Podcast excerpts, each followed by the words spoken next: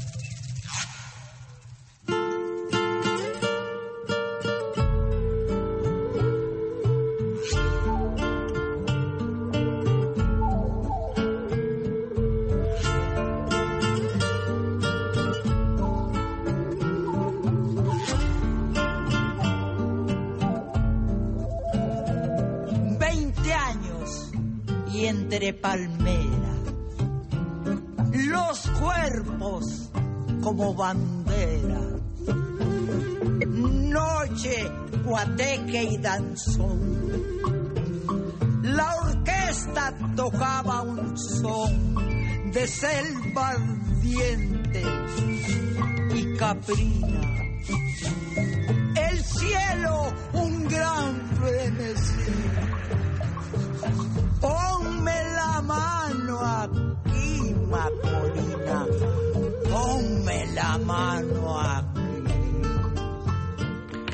En su garganta estaba contenido el dolor que liberó en forma de canto, con aquel primero y hasta el último trago. Chabela Vargas nació para sentir hasta el extremo, con una voz quebrada, rota por decir lo mismo. Su poncho que le acompañó supo extender el dolor que se carga con todo el cuerpo. Su poncho fue abrigo, cobijo, ícono y emblema. Chabela y su poncho, Chabela y su dolor, Chabela y su tequila, Chabela y su canto que recorrió geografías y emociones, pero con un solo sentimiento, el de las simples cosas. Nació en Costa Rica un 17 de abril de 1919, es decir, hace 97 años, pero fue aquí, entre la Ciudad de México y el Teposteco, donde se hizo la Vargas del carácter, de la fuerza y el dolor suficientes para cantar de esa única manera en que lo hizo en los escenarios de España y París, de México y Nueva York. Murió siendo la chamana del poncho rojo, la misteriosa garganta con arena, la inmortal Chabela. ¿Quién más sino la Vargas? Y a caña nueva. Con que me llenaste al son caliente de aquel danzón. Ponme la mano aquí, Macorina. Ponme la mano aquí. Ponme la mano aquí, Macorina. Ponme la mano aquí. De esta manera les decimos a ustedes muy buenas tardes, gracias a nuestros cocodrilos viajeros acompañantes y por estarnos acompañando la tarde de hoy 16 de abril, el año es el 2016. Esta es la emisión número 151 de los viajes que hacemos aquí dentro de nuestro cocodrilo y hoy lo hemos hecho creo que por fin, ¿verdad?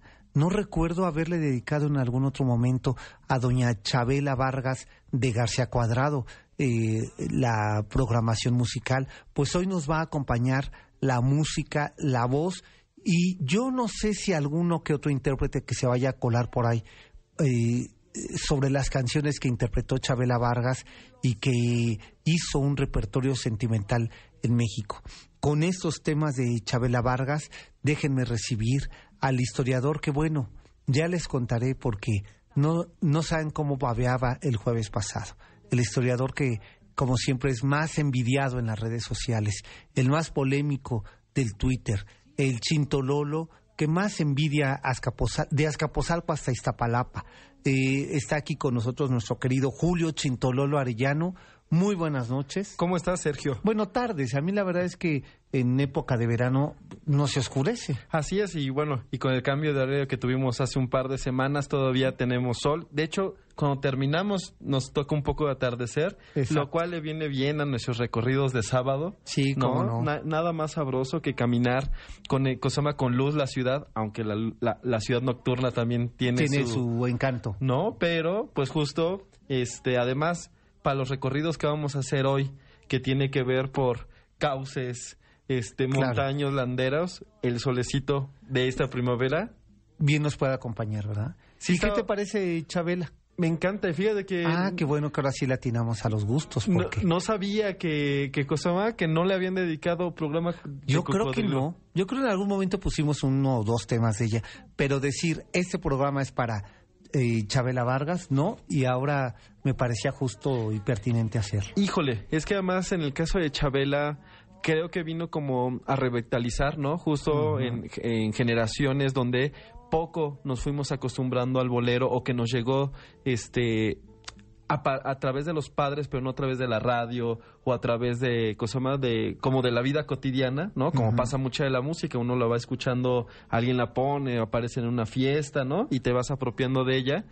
Y Chabela Vargas tuvo como un, un resurgimiento. Claro. Aunque tenía, bueno, eh, había sido importantísima y había sido una, un- una voz muy escuchada este, en su juventud, se vuelve como un ícono contemporáneo del cine, del zócalo, ¿no? Me acuerdo haberla pues descubierto en su dimensión en estos en estos conciertos de la Plaza Mayor de la de la del, del que llamamos Zócalo y caer derretido.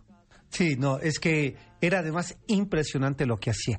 Aunque yo recuerdo las dos últimas presentaciones que vi a Chabela Vargas, ya ella muy entrada en edad, eh, uno fue un homenaje que le hacían en el Teatro de la Ciudad, donde prácticamente Chabela Vargas aparecía amarrada en una silla. Lo que este se fue agotando, ¿no? De- Se fue agotando. Pero mira, como ella bien lo dijo, este, pues se acabó todo el tequila. El tequila seguramente gritó además de cantar, ¿no? Tenía un temperamento eh, que usabas un, un, un calificativo que me gustó, roto. ¿No? Es que ahí ella rompía las cosas, no como en signo de destrucción, sino como de, de, de fuerza. transformación, de fuerza, sí. O sea, a ver, le quitó el mariachi a la música mexicana. Con su voz bastaba. Con su voz y la guitarra bastaba. La actitud, ¿no? Que fue lo que se, Sí. se hizo un personaje que acompañó su, su, su voz. Y eh, uno justo este temperamento como Almodóvar, a este de, de Almodóvar. ¿no? Eh, como entre.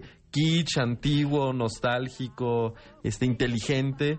Y bueno, eso hizo que la vida de Chabela fuera intensa. Así es. Y, y que tuviera además eh, un repunte, como bien dices, en los 90, gracias a, a que sus canciones empezaron a aparecer en películas de Almodóvar Es cierto. y, y que empezó a tener una gira importante en España. Sí, no, Eh, pues se- se este- como si fuera de culto, un Sí, poco. Eh, eso permitió que una nueva generación volteara a ver a, a esta mujer que había hecho pues un recorrido muy atractivo al cancionero mexicano. Eh, este ¿Cómo era tomada cuando era joven? Era, era, como- era pensada como, como de estas cantantes de bolero clásico No. o después se fue haciendo más. no después se fue haciendo el carácter. En realidad es que eh, no era tomada muy en serio. Primero porque en varias ocasiones pues subía al escenario eh, ebria y otro por haber dicho que era lesbiana. Entonces, bueno, Entonces para la, en los años 50, la vida 60 conservadora. y además cantando música vernácula del macho, pues no les venía nada bien a la moral de la época. Entonces la desdeñaban mucho y ella cantó muchos años en Garibaldi. Sí, sí, o sea, es decir, no estaba, no solo estaba eh, queriendo alejarse o no del espectáculo del- del- de, estos focos de atención, sino que estaba en estos lugares que no estarían perfectamente bien vistos, ¿no? Y donde le permitía, pues, un contacto y un ambiente distinto tal vez a la de un cantante de bolero tradicional. Claro. Aunque claro. nos hemos dado cuenta que ninguno era tradicional de una u otra No, manera, ¿no? pues no, Eran, eran bastante rebeldes, pese a que nosotros creemos que es un género, ¿no? Como tranquilo y bohemio, nada. El bolero ahí, tiene como su gesto contestatario. claro. Y, y en la voz de Chabela, pues se vuelve todavía más. Y ya termina siendo eh, este eh, un emblema que hay que seguir y que hay que imitar. Y después ya eh, algunas cosas que a mí no me gustan y que me han parecido ya una payasada para colgarse de Chabela es este grupito de pseudo cantantes mexicanas intelectuales que se suben al escenario a querer darnos lecciones de música, o sea, le hace a Eugenia León, este, Lila Downs, eh, Guadalupe Pineda, que se asumen como que son las herederas, las hijas de Chabela y que hacen payasada y media. Pues yo, yo, eh, ese Sergio viene con, con espada este, desenvainada. Sí es, sí es otra generación, sí es cierto que se nutre y que en el caso, o sea, en el, A ver, mira, yo y hablo con conocimiento. A Eugenia León la conozco hace más de 20 años, fuimos amigos. Nunca, nunca yo la había escuchado hablar de, de Chabela Vargas. yo que lo que En los últimos cinco años, cuando Chabela estaba enferma, cuando todo el mundo la veía, ella fue dos veces a verla al hospital y hacía dramas eh, como si Eugenia León. hubiera pasado algo Y muy después ya resultó que era que ella le había dicho que era la heredera de la... No, Creo que además uno no debe de ponerse títulos, se los Exacto. deben de poner, ¿no? Pues en el mejor de los ¿Qué, casos. ¿Qué dijo de Wicca Chabela Vargas? Le faltan demasiados tequilas para que, que no me venga a decir que me hace un disco homenaje, ¿no? Ahora, y bueno, y, lo, y, y es que es bien difícil esta cosa de saber si en verdad le interesa el trabajo de alguien más o lo va a aprovechar. Pero, por ejemplo, a mí Wicca sí me gusta un montón. Y también No, bueno, a mí, me, a, a mí me gusta mucho el disco que hace el del último trago, que hace en homenaje a, a Chabela Vargas, me gusta mucho. Pero yo creo que no necesitan decir que es en homenaje para Chabela, las herederas. Ahí es donde yo creo que echan a perder Además sus es- buenas intenciones. Es bien peculiar. ¿Cuál puede ser el homenaje? Porque dado que Chabela no escribía, sino co- cantaba, ¿no? Cantaba. Era intérprete. Entonces, el homenaje es a la interpretación y eso es lo que no se puede reproducir nunca, a menos que sea en un en un claro este juego actoral, ¿no? Es decir, Exacto. actúo como Chabela porque, Ujú. ¿no? O le estoy este haciendo hay transvestis, ¿no? De Chabela Vargas y hay como unos Fíjate, nunca me ha modismos. tocado ver eso, un travesti de Chabela. Sí debe ser muy chistoso. Porque tiene sus modos, ¿no? Y tiene sus formas, pero No, bueno. Y al final que ya tenía un carácter del demonio. Estudios Chabelas Vargas, este, estudios antropológicos de, de Chabela, Chabela Vargas. Vargas. nos Pero falta. bueno, que no vaya a pensar nuestro público que hoy el programa es de Chabela y que ya, este, y que ya me puse neurótico, ¿verdad? No, no. Eh, este, no, vamos a, a hacer un recorrido, la verdad, bien interesante, ¿eh? Porque además son de estos temas que son 10 en uno, ¿no? Que es el de un río, el de una comunidad, el de un santuario, el de cientos de leyendas. El Y de un acueducto, el de, Que este mes vamos a andar de, de de aguas. acueductos, ¿verdad? Vamos a andar en aguas. sí. Así es, este, este es el primero que nos toca, que Así es, es. el bellísimo acueducto que De- está en, en Naucalpan. Así es, y que corresponde al río de los remedios. Así es que nos vamos a ir hasta Naucalpan. Eh, ahora es Naucalpan de Juárez. Así es, como, bueno, entre Juárez y, Y de, y porque Morelos. fue de Bustamante, de Morelos.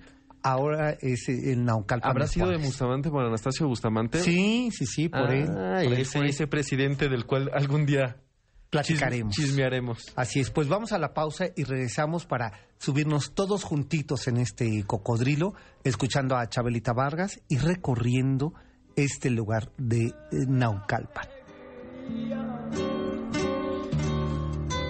Cobijé la cara con tus manos para seguirte amando todavía. Te despertaste tú casi dormida.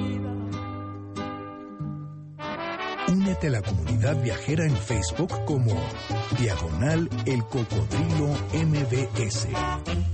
Llámanos a cabina 5166 1025.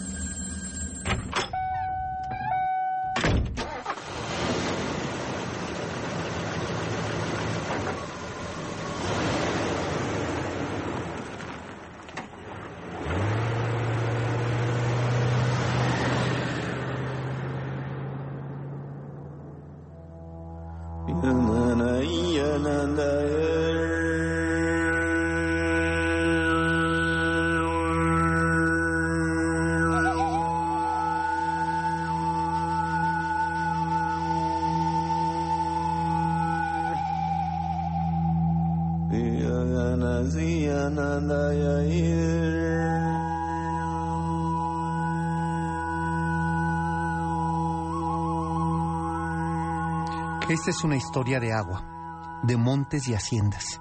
Inicia la vida del río de los remedios, antiguamente llamado río Tepezáhuatl, que en náhuatl significa quebrada de monte. Y es que efectivamente lo que ocurrió con este río que descendía desde la Sierra de los Remedios o Inaucalpan hasta la desembocadura de la Laguna de México. Pero siglos más tarde se desvió el cauce para surtir el agua a la villa de Guadalupe. En el periodo clásico se asentó un grupo teotihuacano que en las orillas del río de los Remedios, entre San Jerónimo Tepetlalco y el pueblo de los Reyes de Iztacalco, siguiendo la ruta del río, en terrenos del actual vaso regulador El Fresno. Ahí la vida se hizo entre el río de los Remedios y los pastizales. Afirman algunos investigadores que es probable que los eh, teotihuacanos que se asentaron a orillas del río de los Remedios hayan construido sus casas con materiales sencillos, vigas de madera, zacate y hojas de maguey, lo que les aportaba el sitio. Una vez establecida la colonia española en México, la vida de aquellos dos pueblos cambiaron, así como los cauces de aquel río de los remedios que hasta el siglo XVI era un surtidor natural de agua para los pueblos teotihuacanos de la región. Para 1791 se había establecido la hacienda de San Pablo Jalpa, que estaba casi en toda la ruta del río de los remedios, perteneciente a la hacienda Atacuba, lo que pronto la ordenanza de las aguas del río de los remedios fue encomendada para que surtiera a la villa de Guadalupe. El cauce del río de los remedios tomó rápidamente entre los siglos XVII y XIX gran interés entre hacendarios, españoles, comerciantes y los propios habitantes de las poblaciones cercanas. Al sur de Tlanepantla, muy cercanos a la hacienda del Rosario o del Marqués de Cariaga, se establecería una red de cuadrillas de carretas que seguían la ruta del río de los Remedios y cruzaban mercancías hasta la jurisdicción de Tacubaya. En mulitas se llevaban zacate, maguey, pulque, cobijas, bordados y hortalizas que los vecinos de los Reyes Iztacala y de San Pablo Jalpa producían. Rápidamente los días y número de transporte aumentaron, siendo los únicos beneficiados los dueños del transporte y las haciendas, lo que ocasionó un nuevo destino de la ruta del río de los remedios.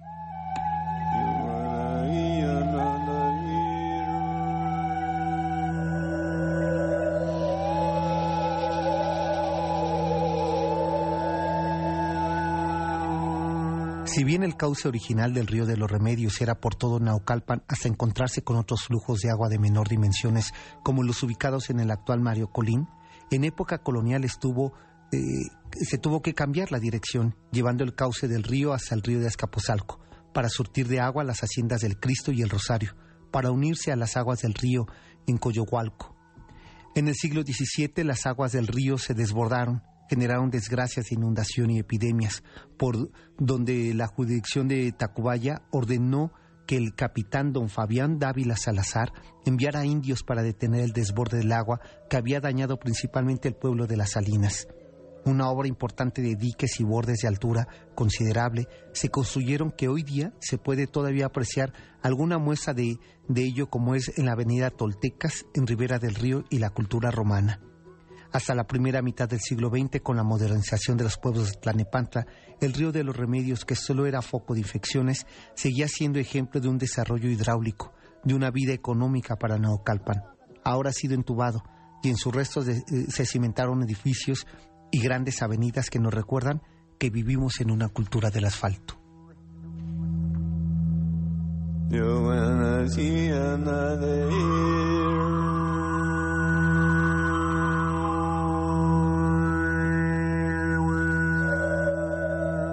De enorme presencia para el norte de, la ciudad, para el sur del Estado de México, eh, el, río de, los remedios. Es cierto, de hecho es, un río larguísimo que aunque en, varios tramos tomó diferentes nombres, sobre todo en época prehispánica y de inicio de la colonia, eventualmente se le homogenizó y lo conocimos del río de los remedios. Tiene más o menos como 15 kilómetros con el mismo nombre, ¿no? Digamos, sí, hay, evidentemente hay ríos más grandes, este, pero justo en la ciudad que fuera tan largo y que fuera como la misma nomenclatura para referirse, se vuelve interesante porque mucha gente o muchas historias se van asociando pues al, al mismo, al mismo, a las mismas aguas.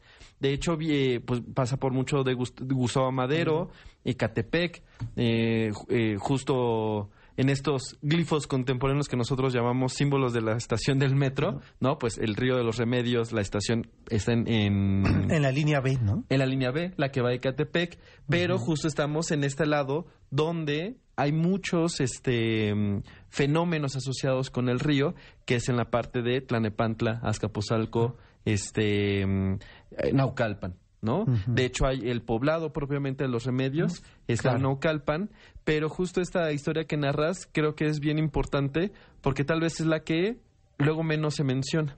Cómo llega el río hasta abajo, cómo se aprovecha por estas haciendas grandísimas, Cariaga que ahora llamamos Rosario, la del Cristo, la de San Pablo Jalpan, ¿no? Y que se pueden vincular con fenómenos antiquísimos con la población teotihuacana en la zona. Nosotros, bueno, ¿no? insistimos o insisto mucho en eso de cómo eh, pensamos que todos los asentamientos son mexicas. Y muchos de ellos lo fueron en el sentido de que después fueron o conquistados o tributarios o, hasta nombrados. ¿no? Hay muchas comunidades, ciudades, este, etnias que no sabemos propiamente sus nombres, pero los conocemos por denominación este, mexica. Mexica. Y evidentemente estas zonas que están tan cerca, digamos, del centro del, del, de lo que sea Tenochtitlán, pues nos hace pensar que evidentemente fueron comunidades exclusivamente eh, mexicas y pues no es así. Eh, hubo antes otra etnia importante que fue los tepanecas, pero ni siquiera ellos eran los originarios. Muchos de estos poblados tienen rasgos teotihuacanos en toda esta zona. En Naucalpan, en Azcapotzalco, los asentamientos más antiguos tienen que ver con estilos teotihuacanos, que es como los arqueólogos un poco nos ayudan a explicar. Se mira, es que justo estos colores, estas formas, estos tamaños van a ser parte de una época, de una influencia cultural, como si nosotros encontráramos algo altamente americano hace 150 años sería raro, porque la, la modera francesa no era europea, pero ahora uno entiende, ¿no? Es decir, cómo va cambiando los estilos y, un demás detalles. Entonces, los teotihuacanos se cree que cuando cae Teotihuacán, que sigue siendo un mito, ¿no? Bueno, no un mito, sino este un misterio, perdón, un misterio. ¿no? Que no saben bien a bien qué pasó y, y, para dónde fueron. Al parecer algunos bajan por Texcoco, que les queda más cerca, y otros se vienen a este lado de la cuenca y van fundando ciertas comunidades, ciertos poblados, que no sabemos si fueron grandes, Sabemos que estuvieron ahí, no sabemos si alguien las desbastó o si fueron chiquitos y por eso no tenemos mayor registro. Así es, ¿no? Entonces, digamos, el río, pues como muchos de estos este, lugares de agua, ¿no? Generan este, civilización y después va a ir desarrollando pues otros, este, otros fenómenos culturales como civilización compleja y pues eh, el que lo llaman de los remedios, este, nos da mucho para platicar porque fue la Virgen que se enfrentó o que se usó para enfrentarse a la Guadalupe, en la independencia, ¿no? Era la Virgen española vente a la Virgen este e indígena, la, Virgen morena, lo cual fue una decisión de virreyes. ¿no? Estos últimos dos virreyes, eh, como Hidalgo había tomado a la Guadalupe en el estandarte, pues decían, necesitamos una. Y uno de ellos inclusive la llamó la generala, como diciendo, nos está protegiendo. Esa es la nuestra, la guerrera. Y pues evidentemente se volvió como hasta un debate eh, iconográfico, ¿no? Es decir, qué se usaba, qué no se usaba. Lo cierto es que la Virgen de los Remedios, para la comunidad de los Remedios en Naucalpan, Tlanepantla y Escaposalco, la, la, pregnación más grande, la segunda más grande de Escaposalco va a los remedios, pues no tiene que ver con este enfrentamiento realista insurgente, porque bueno, pues no este los santos ni ni la este ni lo este ni las ni las vírgenes tienen partido. Exacto. O no nos lo han dicho, ¿no? O, por lo menos hasta el día de hoy pareciera que lo desconocemos. Pero ¿recuerdas a Fox? Ah, claro. ¿no? O sea, ya, eh, ya la morena del Tepeyac es panista. Ahora imagínate, ¿no? El escándalo. Y entonces uno diría, no, joven, pues ¿qué cree que esa ya está, ya está apartado para unos cientos de miles de personas? Y, y fíjate, es bien interesante porque inclusive el santuario de los remedios, que, que también tiene toda esa nomenclatura del río, es, em, está, tiene tiene concordancia geográfica con el Tepeyac. y los dos tienen historias muy parecidas. Supuestamente la Virgen de los Remedios eh, llega con uno de los conquistadores, eh, una pieza chiquitita, Chiquitita. que se sigue conservando. Cuando los expulsan este Cuitláhuac de Tenochtitlan y se van huyendo por eh, lo que será Tacuba y que pasará la noche triste en Popotla, hay algunos que dicen que justo fue en donde fue donde está el santuario de los remedios y que de ahí Ah, por, claro. por eso le dan el santuario oculta la, la pieza este este otro conquistador le encuentra un indígena abajo de un maguey y entonces se vuelve el milagro de la Virgen de los Remedios. No el mismo, pero dialogando con el con el, el de la Virgen de la de Guadalupe. Así es. Sí. Pues vamos prácticamente a la pausa. 51 66 1025. Eh, pongan a trabajar a nuestro presidente eh, Miguel García Cuadrado porque este está muy solitario el No, teléfono. anda paseándose, Anda no, paseando. no sabemos. Y fíjense que regresando también de la pausa les tenemos por ahí una sorpresita. Así es que 51 66 1025. Anótenlo por favor en su teléfono, en su libretita. Y eh, nuestras vías y redes sociales es arroba el cocodrilo MBS. En Facebook también nos encuentran así como el cocodrilo MBS. Eh, ¿Tu Twitter, Julio? Julio W. Y el mío es S Almazán 71. ¿Se les antoja un tema de la Gran Chabela, de la Vargas, de, de, de la Macorina? Híjole. Pues solamente llámenos Andariego, 51. ¿no? O algo. Andariego. Cómo me Las gusta simples su cosas. Me encanta. Luz de luna, ¿no? Pues sí, bueno, tantas de, de la media vuelta, ¿no? De- Mundo raro. No, no acabamos. No acabamos. De favoritas. Así es. 51 66 1025, nuestra vía de contacto. Y regresando, tengo un, una trivia para ustedes y unos regalitos. Volvemos. sueño pesado. Ay, sandunga, sandunga, mamá, por Dios. Sandunga, no seas tan mala. Ay, mamá de mi corazón. El cocodrilo arroba mbs.com. Todos los sábados por la noche, llénate de notas y letras, ritmos, armonías y comentarios que no vienen al caso. Llámanos a cabina 5166-1025. Te posteca linda de pezón erecto, de zapote prieto. Ojos de obsidiana te parió tu madre de palcate eterno. Luna te posteca, te pintó tu cuerpo con deseos nuevos y en las madrugadas te mojas los muslos con el agua mansa de tus arroyuelos. Cuidado, María de Posteca, la noche fue mía y se quedó muy quieta. Chabela querida, qué bueno que ya no vives. Si hubieras visto lo que ha hecho eh, el inepto gobernador Ah. de, eh, de Morelos, eh, una semana se tardó. Eh, bueno, nunca respondió, pero una semana se tardaron en poder parar eh, esta eh, quema forestal del Teposteco. Así es. Este, y bueno, amén de las declaraciones absurdas de su señora esposa, eh, Elena Cepeda, ¿no? Este, tú hubieras muerto. Qué bueno que ya no estás viva y, y que nos dejas estas.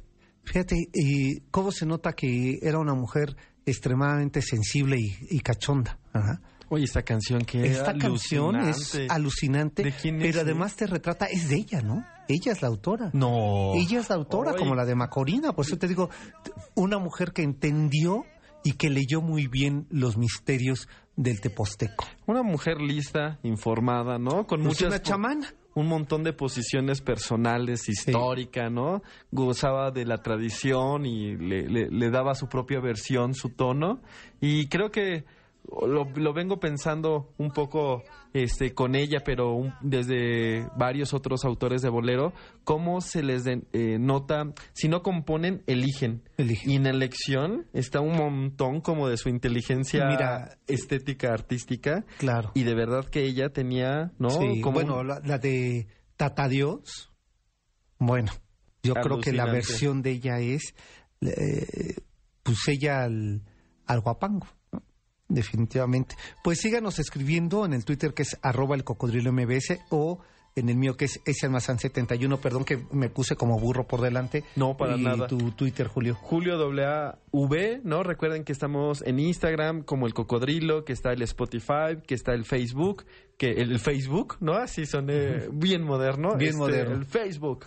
Este, y bueno, que en estas redes sociales, ¿no? Podemos compartir, escribir y demás. Así es. ¿Para cuándo un programa especial de Chabela Vargas, dice el señor Oscar Sánchez, Cruz de la colonia Moctezuma? Como de su vida, de su... Pues yo creo, ¿no? Uno de perfil de, de Chabela, padre. pues estaría, estaría bien. Fíjate, hay que recuperar audios de ella. Eso sería. Fíjate que tuve eh, eh, este, la oportunidad de ir a, a Tepoztlán a entrevistarla. ¿Y qué tal? No, pues ya estaba borrachísima. ¿Ah, sí? O sea, ella me contestaba y arrastraba la voz y, y fumaba y tosía. Es que habría que... Hace como 18 años de eso, pero era encantadora y te contaba mil cosas y de políticos y de todo. Este, Filtros no tenía doña Chabela. Exacto. Oye, les dije antes de la pausa que quería, eh, le- les queremos hacer una invitación eh, para que ustedes eh, vayan el próximo martes 19 de abril a las 20.30 horas al Teatro Metropolitan a ver a Diego El Cigala. Si se les antoja. Este hombre también, que qué historia, ¿eh? Y, bueno, el año pasado que se le murió su esposa, su El- manager y su todo. Hace poquito nos contabas, ¿no? Que este o platicábamos que justo te- tú no pudo seguir el concierto Concierto. y al parecer tenía que este dolor que pues que que trae hondo, ¿no? Exacto. Y que a y ver, un hombre que debe de sentir triple, ¿verdad? Bueno, ¿cómo se van a llevar uno de estos cuatro pases dobles que tenemos? Es muy sencillo. Solamente nos tienen que llamar al 51 66 1025 y decirnos quién le puso el apodo del Cigala a Diego Ramón Jiménez Salazar. O- es o- el nombre real. o por qué, ¿Y por qué? ¿no? Para que Ya no me los compliques más. y y, y Y que- se lo puso un nombre que les voy a decir que mi sobrino hace dos años, tres, me invitó a verlo. No voy a decirles a quién. para que no se para, que, no se vaya rápido, para que utilicen, gasten sus megas. Exacto. Entonces, este, y, y no, y, y no fui, y bueno, después él llegó a contarme la historia. Le dije, sí, yo ya la sabía, porque a él le decían eh, Diego el Cigala. ¿Y Ya nos, con- puso? ya nos Bueno, contarán ustedes por teléfono para que Le recordamos que esta dinámica eh, se encuentra eh, autorizada por la Secretaría de Gobernación bajo el número DGRTC 2434 diagonal 15. Y los que vayan a, a hablar y que los que vayan a ganar, que puedan ir, ¿no? Recuerden que, Exacto. que es martes, es ocho y media, hay que estar un poco Es antes. en el centro, que es una maravilla. Entonces- hay que estar a las 8 para recoger sus boletos. Que puedan ir de verdad, porque quizá alguien más que sí podía asistir Se ya quedó no, sin se él. quedó sin él. Exacto. Pues 51 66 1025 es nuestra vía de contacto y también el Twitter que es arroba el cocodrilo MBS. Mi querido Julio, estábamos recorriendo el río de los remedios y preguntaba a Gabriel Vargas de Catepec que hasta dónde llega el río de los remedios. ¿Quién será Gabriel Vargas Soria? ¿Será el papá del Gabriel Vargas Cartonero? Si es así. Bueno, aunque no seas así, muchos saludos, pero sí. o sea, se- y si no, pues ya tienen tu, tu- el privilegio de tus muchos saludos, ¿o qué? Este, no, pues bueno, bueno, el cartonero, yo los quiero tanto, los tlacuilos que son de esta zona, este, y me parece que es el papá, pero igual yo estoy confundiendo y... ¿a En qué? una de esas sí. ¿no? Seguramente. Bueno, tiene, supuestamente creo que las aguas vienen del vaso regulador del Cristo, que es de ahí donde se, se origina.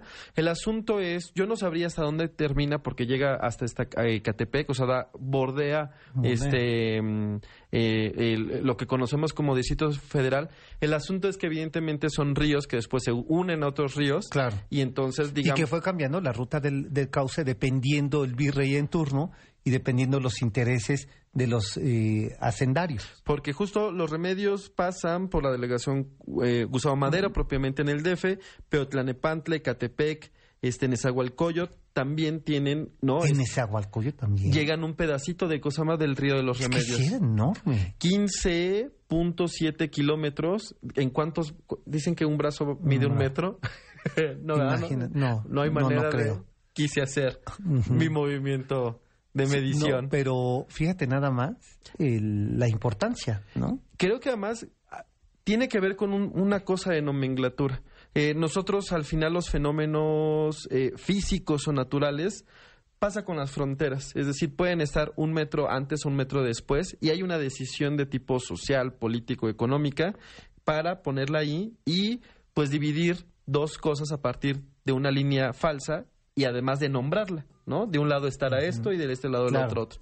Pues digamos que con los fenómenos naturales como el río, por eso les decía que lo interesante es que fuera que durante un, un sea tan largo tenga el mismo nombre, porque pudo haberse en época prehispánica seguramente tantos kilómetros tenía Claro, diferentes tenía diferentes nombres. Y que incluso en la, en, la, en la época de la colonia, que también cada una, o ya fuera por la vanidad del dueño de la hacienda, Así es. que le pudiera poner al, trozo que le correspondía por su hacienda, o sea que donde estaba la hacienda de Cariaga, que se llamara Río de Cariaga. Y tienes toda la razón. De hecho, el tramito que pasaba por Escapuzalco era el río Escapuzalco. Era un afluente, pero era propiamente también río de los remedios. Y ahora, pues, nadie ubicaría el río Escapuzalco por sí solo. Exacto. Y pues justo eso nos alertaba justo como eh, muy bien que el cambio de nombre y la disposición de los virreyes o para alimentar haciendas o para evitar inundaciones, que es en el 2011. Yo me acuerdo mucho de que se había desbordado el río de los remedios. Remedios.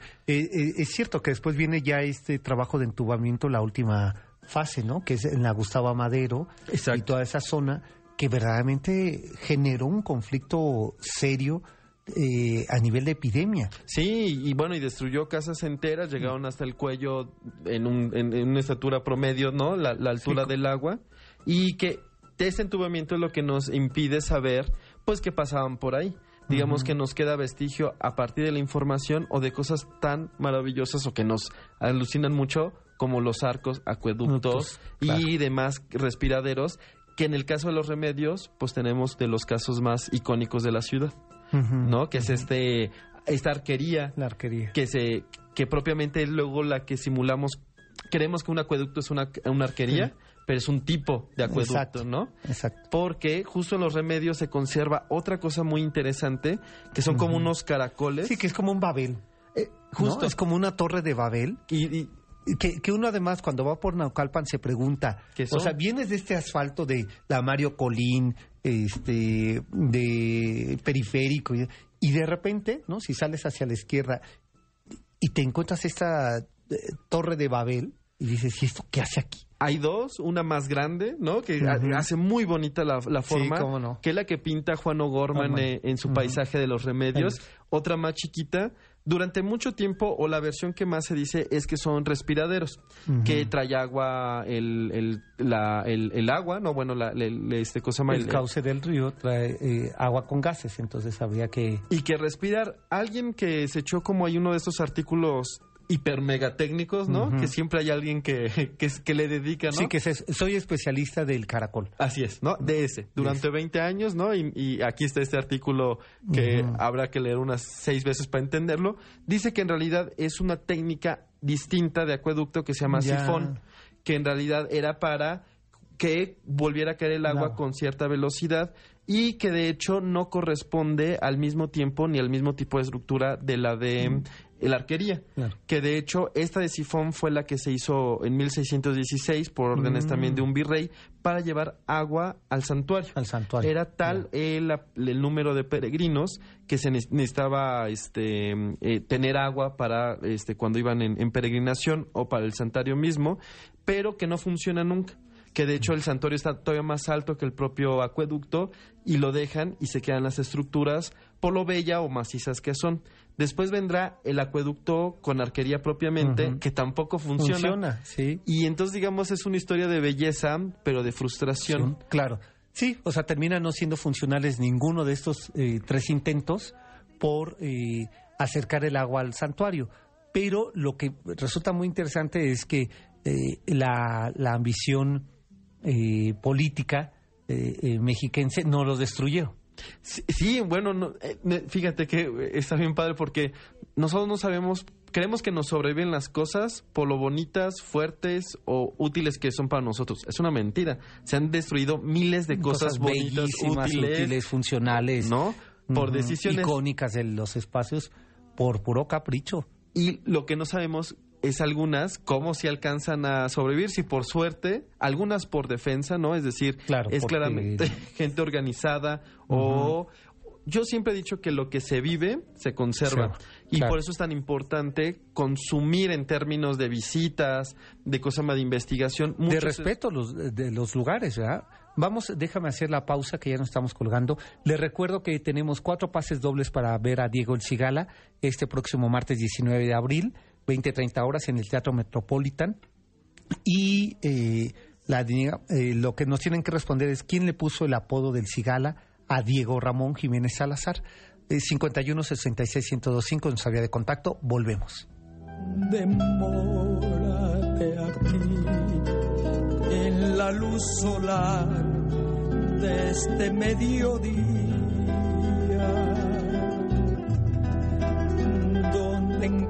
encontrarás con el pan al sol. Únete a la comunidad viajera en Facebook como Diagonal El Cocodrilo MBS. Llámanos a cabina 5166-1025. Tómate esta botella conmigo y en el último trago vamos. Quiero ver a qué sabe tu olvido sin poner en mis ojos tus manos. Esta noche no voy a rogarte. Esta noche te vas de de veras.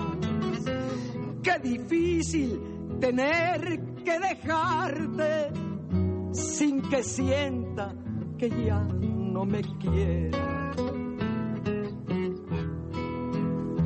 Nada me han enseñado los años.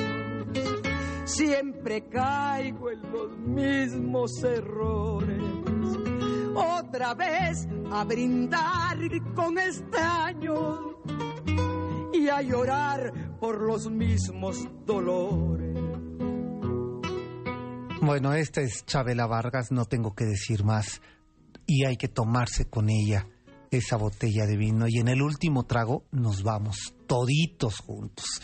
Pues oigan, mis queridos cocodrilos, que se la estamos poniendo muy difícil, eh, mi querida. Ah, dice que ya van dos, ¿verdad? Ya van dos. Acuérdense que la pregunta es, ¿quién le puso el apodo de El Cigala a Diego Ramón Jiménez Salazar? Y ustedes se hacen acreedores de uno de los cuatro pases dobles que tenemos para ver a Diego El Cigala el próximo martes 19 de abril a las 20.30 horas en el Teatro Metropolitan. Le recordamos que esta dinámica se encuentra autorizada por la Secretaría de Gobernación bajo el número DGRTC diagonal 2434 diagonal 15.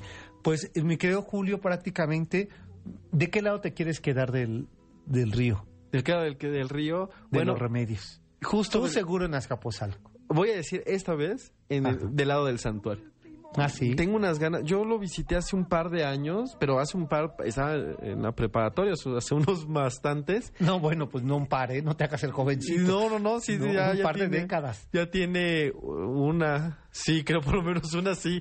Y tenía muchísimas ganas de ir, porque además, pues es un santuario, es de los eh, em, basílicas, bueno, además de la de Guadalupe. Hay otra, no me acuerdo si también una iglesia de Xochimilco, una de San José, también tiene el título de basílicas. Digamos, el título de las iglesias corresponde a su tamaño, importancia, pero además es algo que la propia iglesia decide y escoge de manera muy cuidadosa. Cuando vino Juan Pablo II, evidentemente lo primero que visitó fue la de Guadalupe y la siguiente fue la de la Virgen de los Remedios, este y también tiene la categoría de la Basílica. Tiene muchísimas visitas, se le, eh, se le, se le pide mucho este, eh, por ejemplo, para sequías, o antes se pedía mucho para sequías, o para el control de las aguas. lo cual pues no es raro porque no está muy asociado pues a este río de los cuales comparten el nombre. De hecho, cuando fue esta gran inundación de la cual alguna vez ya platicamos y que pueden escuchar en los podcasts, decíamos que se había hecho una, una, una procesión en canoas de la Virgen de Guadalupe, porque pues era una de las patronas de esta ciudad y pues madre, ¿no? De, de, de todos los habitantes de, o de muchos de los habitantes de la Nueva España. La otra que se pidió que se hiciera y se hizo, pero que se registró un poco menos, fue la de la Virgen La, de de, los la, la procesión de la Virgen de los Remedios. Por su, su vocación este, de agua y por su importancia en la época. Como que poco a poco eh, le- lo hemos mencionado menos como la importancia so- eh, social del santuario, pero pues bueno, además de que es, era un, un lugar este prehispánico, había creo que un templo otomí, de hecho que el nombre original del, del cerro es Otoncapulco, que es el, la reunión de los otomís. Ahí se ha encontrado muchos petrograbados eh, astronómicos eh, otomís y mexicas, porque posiblemente se utilizó para ello. Y se cree que también había un templo de Mayagüel o de la Virgen del Maguey, po- y que de ahí que haya sido encontrada la Virgen de los Remedios abajo de un maguey, De un maguey. como haciendo el sincretismo. Entonces vale la pena visitar el, el- el santuario, El santuario. y de ahí cruzar y conocer un poco lo- la arquería. Entonces ahí me voy a quedar. Exacto. Oye, mira, eh, Luis Felipe nos escribe en Facebook, dice que qué bueno que, eh, que pusimos a Chabela Vargas y que nos vayamos al Tenampa. Ah, es- Pues mire, nosotros nos vamos a ir al 3 con, eh, con todo.